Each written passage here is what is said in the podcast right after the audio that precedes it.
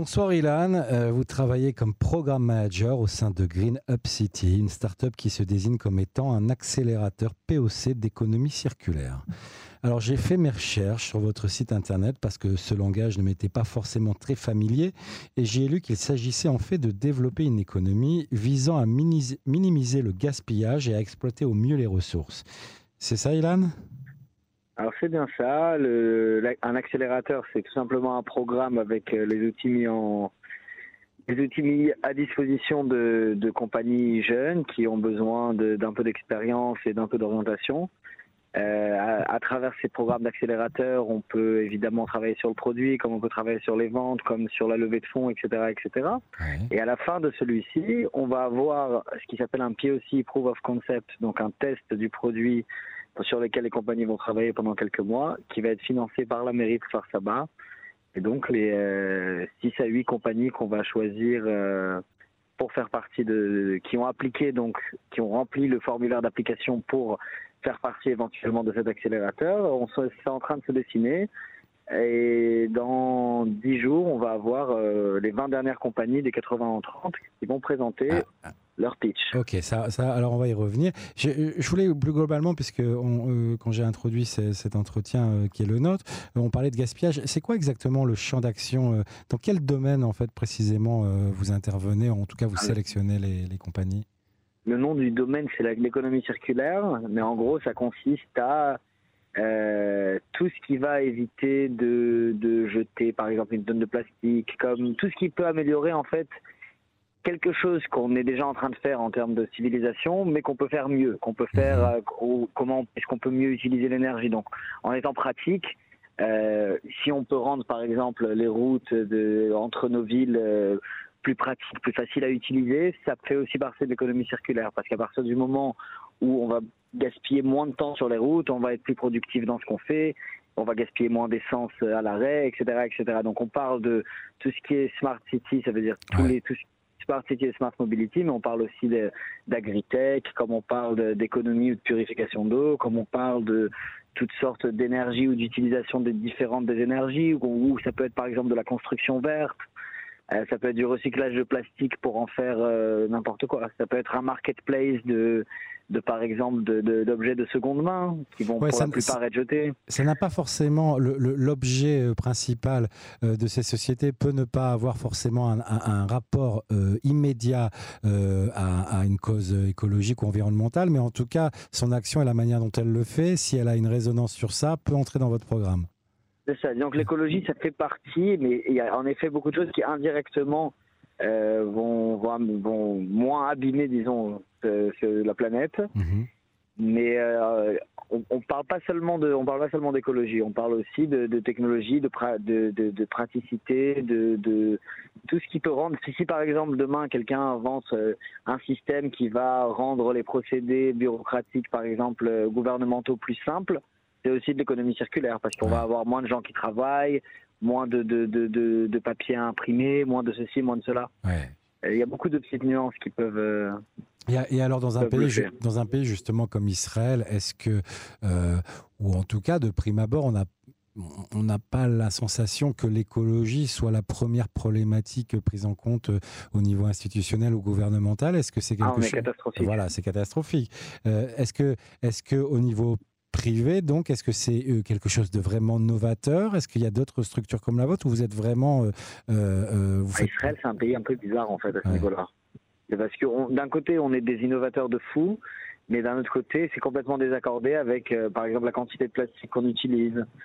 C'est complètement indécent. Tu rentres dans un, tu rentres dans une macolette, tu vas acheter une bouteille d'eau, on va t'ouvrir, on va t'offrir des verres en plastique avec, on va mettre le tout dans un petit sachet en plastique. C'est dramatique. comme je pense que la, la disons, ce qu'on utilise comme plastique per capita doit être euh, fou en termes de chiffres.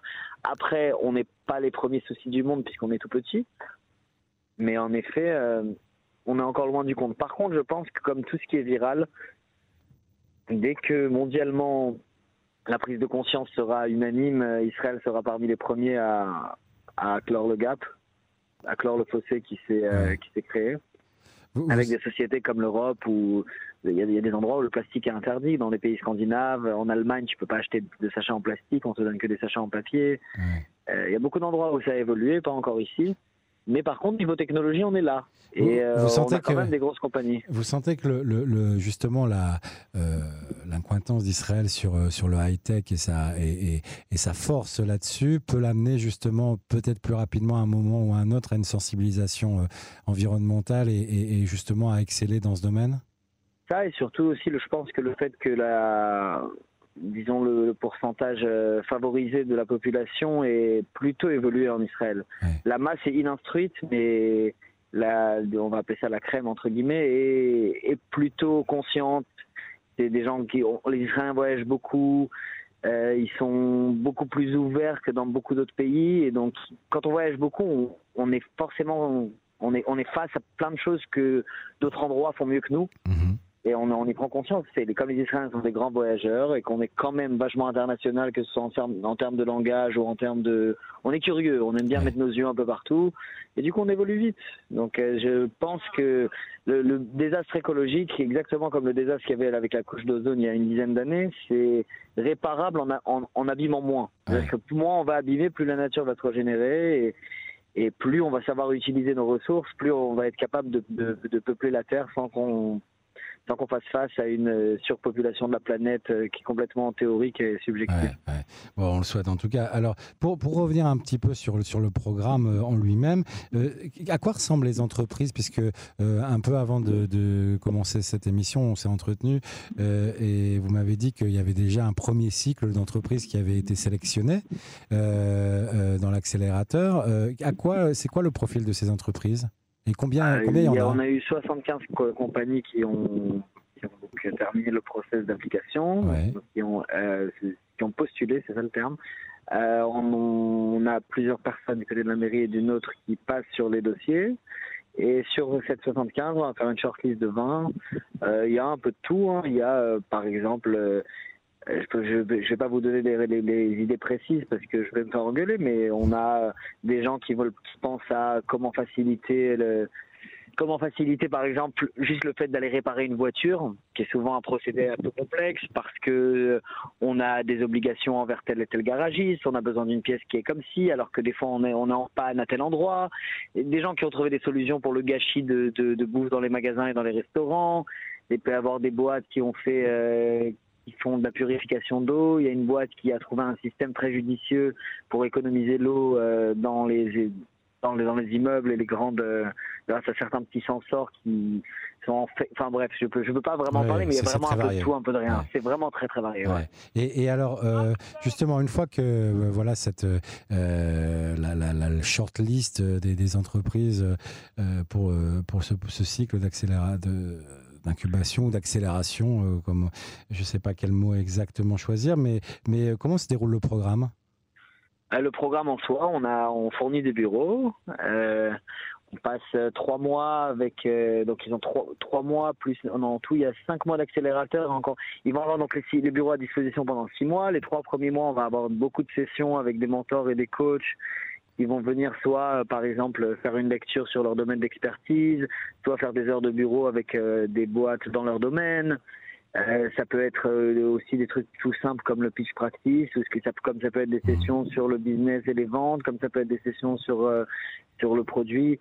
On, met en place tout un programme de trois mois qui se termine avec un démo day, et sur les deux derniers mois, on travaille sur l'essayage donc de de ce qu'on aura réussi à créer avec les boîtes, de ce que les boîtes ont, réussi à créer euh, avec euh, notre aide. D'accord. Et, alors, justement, la question là, là c'est euh, il y a déjà eu des cycles auparavant et il y a déjà des entreprises qui sont sorties de ces cycles ou non C'est le premier? Green c'est le premier batch. Le premier, mais ouais. Sarona Partners a l'habitude de, de, de, ce genre de programme. Ils ont aussi un programme qui s'appelle 365X, qui est un programme pour les compagnies plus avancées, mhm. qui ont déjà un produit et des clients et qui veulent s'expandre global. Euh, un autre programme qui s'appelle Sigma Labs, qui est un accélérateur assez, réputé en Israël, qui est déjà à sa 11e vague.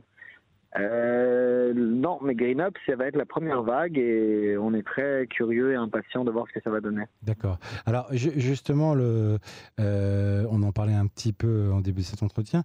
c'est une initiative privée qui, finance ça. Enfin, quels sont les, profils d'investisseurs qui sont derrière cette action?